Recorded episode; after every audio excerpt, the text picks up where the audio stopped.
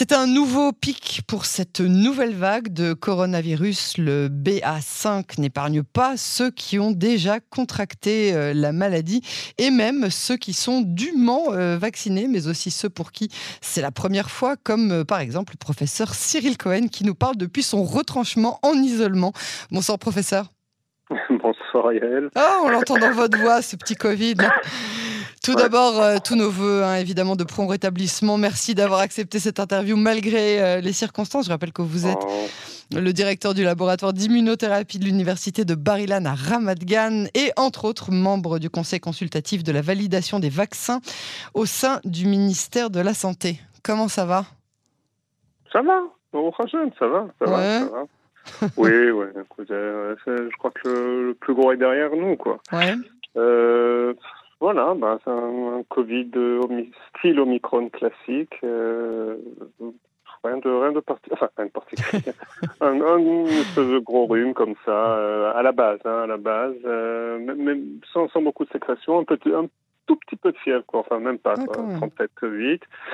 Euh, non, Ouais, il y a- pour un homme, c'est gens- beaucoup, 37,8, il paraît. Non, non. Voilà, c'était mon commentaire sexiste de ce soir. Je Oui, oui, non, on a bien compris. Bon, va, alors, vous nous ça- annoncez cet après-midi sur Twitter l'apparition d'un petit nouveau dans la famille avec un séquençage ouais. d'au moins 3 cas avérés euh, déclarés, le BA2.75 qui a été surnommé le Centaure. Alors expliquez-nous, dites-nous tout.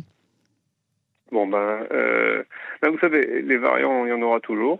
On, est, on est conscient. Euh, il nous arrive d'Inde, apparemment. Euh, Il a déclenché un peu des alertes il y a, deux semaines à peu près parce qu'il s'est répandu très très rapidement en Inde. On le suspecte être euh, la cause d'un rebond d'in- d'infection en Inde. Il est apparu un peu magique, de manière magique dans dix provinces indiennes en même temps.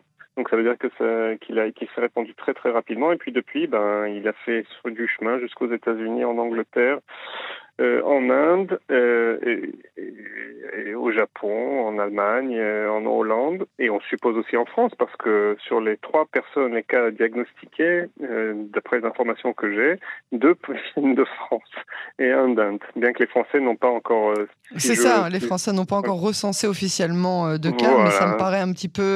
ouais.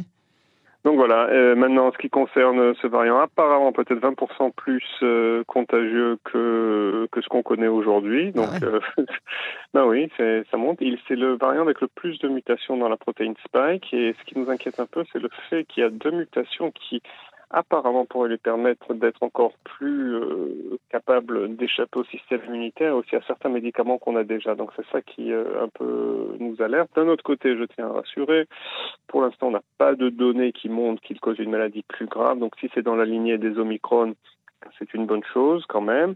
Deuxième chose, euh, quand on regarde plus ou moins ce qui s'est passé jusqu'à aujourd'hui, il y a des variants qui sont apparus, il y a des variants qui ont disparu. Hein. On parle plus du lambda, on parle plus du mu, on parle plus du, euh, je sais pas moi, du eta, du iota, du kappa.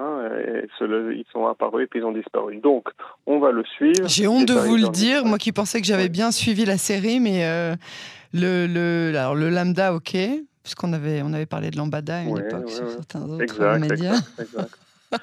Mais, euh, mais les autres, le, le iota, je me rappelle pas du tout qu'on ait Ah même y- entendu y parler. il y avait le IOTA, il y avait le New-Yorkais, il y avait le, Oui, le oui. Californien. Oui, oui, oui. Même l'israélien, hein, brièvement. On eu un petit Ouais, israélien. bon, ça, ça c'est parce qu'on a voulu euh, On a voulu être sur la, la esprit carte. inventif, euh, voilà, et créatif, mais non.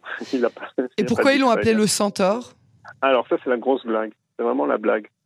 C'est-à-dire que ça n'a aucun aucun fondement scientifique. Parce qu'à la base, on aurait pu croire qu'un centaure étant mi-homme, mi-cheval, c'est un recombinant, c'est-à-dire qu'un variant qui s'est développé de deux variantes différentes. Ben non, c'est Eh ben un sous-variant du BA2. Et en fait, d'où ça vient? Ça vient de Twitter. C'est juste un, un mec, une personne qui juste a écrit, bon, ben, on va se taper maintenant le centaure, le BA2. Comme ça, il a inventé ça. Et, euh, et puis voilà, et puis c'est de Twitter, quoi. Et les gens ont, ont pris ça. Et c'est même pas un spécialiste, hein, c'est juste quelqu'un qui, c'est pas un expert, c'est juste quelqu'un comme ça qui a commenté. Et voilà. Et ça, et ça, ça, ça, ça a attrapé, quoi. Je sais pas comment Ah, dis ça. donc. Ça- Voilà. Euh, Comme voilà. quoi, il, a mis son, il a mis son, son, euh, son, son trademark. Le, le mot m'échappe en français, mais il a mis donc euh, son, son Oui, tampon sa marque sur euh, déposée. sa marque. Marque. C'est ça. Alors, euh, professeur, les chiffres grimpent. On est au pic hein, du nombre de malades graves depuis ces quatre euh, derniers mois. Euh, le BA5, hein, qui est encore majoritaire ici, est donc agressif, même pour ceux qui ont déjà eu le grand frère, l'Omicron. Ah bah Mais l'indice de reproduction, le fameux R, lui, descend. C'est pas paradoxal? Non, c'est pas paradoxal du tout. Il faut expliquer plusieurs choses. Petit 1, comme vous l'avez justement souligné, le BA5 une de ses particularités, c'est qu'il avait un secte. Et donc, euh, c'est ce que c'est ce que l'on voit. On voit un, taux de réinfection qui est plus important que ce qu'on connaissait par, de par le passé. Euh, je prends le cas de mon épouse qui a eu le BA2 euh, au mois de mars et maintenant qui a le BA5. Et, ah, voilà. Et, et d'ailleurs, plus, symptomatique cette fois-ci que la dernière fois. Donc aussi les histoires de je l'ai déjà eu, euh, les gens qui disent parce que je l'ai déjà eu, donc je suis plus vacciné ou la prochaine fois ce serait moins, ce sera moins symptomatique. Pas du tout. Pas du tout. Non, non, c'est pas oulala, c'est une réalité. Ça, c'est les choses qu'on essaye d'expliquer et puis les gens ne nous croient pas. Euh, donc ça, c'est un petit 2. Euh, le R0, n'oubliez pas qu'il est aussi basé sur, euh, sur deux choses, le nombre de malades graves et, euh, enfin c'est un peu compliqué comment le calculer, et le nombre de cas. Donc lorsqu'on regarde le nombre de cas quotidiens, euh, vous et moi savons très bien que c'est une partie, une petite partie de ce qui arrive vraiment en Israël. Oui, c'est ça, parce que les gens se testent plus du tout euh, obligatoirement. Euh. J'ai eu tout à l'heure une conversation avec une personne qui m'a dit qu'elle était positive, qui m'a demandé conseil. Je lui ai dit, bon, ben, comment ça va se passer le bidou? Enfin, mais le bidou, tu L'isolement mmh. L'isolement, excusez-moi. L'isolement, non, pas du tout. Euh, non, j'ai pas été faire de test officiel. Ah, waouh Il faut avoir, faut avoir les tripes de dire ça à un professeur d'immunothérapie qui se bat depuis deux ans et demi contre le Covid. Oui, enfin, qui, qui, oui, qui pendant deux ans et demi l'a évité, quoi. Oui. Et donc, euh, non, et donc voilà, donc ça, il faut prendre en compte cela. Donc le, R0 plus ou moins nous donne une idée de ce qui arrive, mais c'est pas une idée qui est exacte. Maintenant, R0 à 0.9, ça veut pas dire qu'il n'y a plus de virus, ça veut dire que l'épidémie est en régression. Petit 2, le nombre de malades graves, c'est toujours à peu près deux semaines après hmm. ce qu'on a vu avec le nombre de cas. Donc s'il y a eu un pic de cas, et je dirais euh, semaine dernière ou il y a deux semaines. Donc maintenant, on commence à voir, on espère que c'est le pic des cas graves. J'espère sincèrement que ça ne va pas augmenter. Donc, euh, d'un autre côté, vous savez, on est aux alentours de ces 400. Ça fait déjà à peu près euh, entre 350 et 400, 430 quoi, depuis deux semaines. C'est-à-dire que si vraiment il y avait une inflation des cas, euh, Dieu nous en préserve, on, on, devrait, on aurait dû être à 800 cas. Donc non, on n'y est pas. C'est gérable pour l'instant. Euh, et, voilà, donc ça, c'est pour un peu expliquer ce qui arrive, mais ça ne veut pas dire que ce variant est inoffensif. Et donc lorsque j'entends des gens, et ça je tiens à le dire, des gens qui disent oh je vais aller, je vais aller me l'attraper pour euh, pour compléter ma vaccination, pour euh, pour je vais l'attraper aujourd'hui comme ça je pourrais partir le mois prochain en vacances, etc. Ça c'est pas une chose que je conseille à qui que ce soit parce qu'on ne sait pas comment ça tournera. C'est sûr que lorsqu'on est vacciné et qu'on est en bonne santé, la majorité des chances que ça se passe comme un rhume, etc. Mais une fois de plus, c'est prendre le risque pour soi-même et aussi prendre le risque pour ceux qui sont autour de nous. Bien sûr, et surtout pour les personnes qui sont vulnérables. On pense évidemment aux immunodéprimés, aux personnes âgées euh, qui euh, vraiment essaient de se protéger euh, au maximum. Alors, vous nous donniez donc ces, ces faits qui sont importants. Est-ce que vous pensez que plus dur on l'a eu, plus on est immunisé ou ça n'a rien à voir? C'est-à-dire, est-ce qu'il y a une corrélation entre la teneur de la maladie qu'on a, ou du variant d'ailleurs, et la, la, mise en place du, du système immunitaire, à savoir euh, les anticorps, les cellules T et tout le reste mhm, mhm, mhm, il y, a, deux choses en fait. Je comprends totalement cette question. C'est une question qui est très intéressante. On n'a pas encore de, corrélation parce que euh, ce qu'il faut dire, ce qu'il faut dire dans un sens, c'est que quelquefois notre euh, le, fait qu'on l'a de manière assez dure, n'est pas seulement dû au virus, mais c'est aussi dû à notre système immunitaire qui, réagit mal ou qui réagit trop, etc., etc. Maintenant, est-ce que cela veut dire qu'on est plus protégé? Ben, pas nécessairement. C'est ça, je veux dire, pas nécessairement. C'est vrai. C'est vrai que lorsque un virus traumatise ou une infection, on a des virus ou des infections ou des microbes qui traumatisent le système immunitaire, le système immunitaire se souvient d'eux et ne les oublie pas. C'est le cas, par exemple, de certains virus comme la rougeole, comme, euh, comme la varicelle, etc. Mais c'est un peu plus compliqué que ça. Certains de, ces virus, certains de ces virus restent avec nous toute la vie, donc le système immunitaire les voit tout le temps. Par exemple, la varicelle rentre dans nos cellules et reste avec nous. Euh, c'est pour ça ah que les gens... On se rechoppe la varicelle de temps en temps sans le savoir?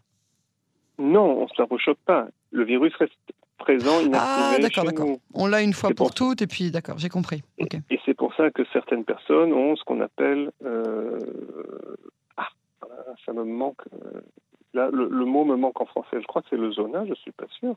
Le zona, non. Euh, le, zona, c'est un, oui, oui, c'est une sorte de, de, virus. De réactivation, ouais. ouais. Donc, parce qu'en en anglais c'est shingles, en hébreu c'est Shelveket Rogeret, je crois mhm. qu'en français c'est. Et donc voilà, et donc le, virus est réactivé, etc. Donc on a des virus qui vivent avec nous, etc. Euh, on en a d'autres, hein, comme l'herpès, euh, qui lui vraiment euh, mhm.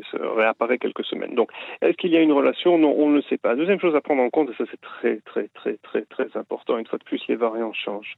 Et on, on en revient à la question précédente, c'est-à-dire que même si quelqu'un l'a eu, etc., etc., eh ben, on ne peut pas compter sur le fait qu'il soit totalement totalement immunisé.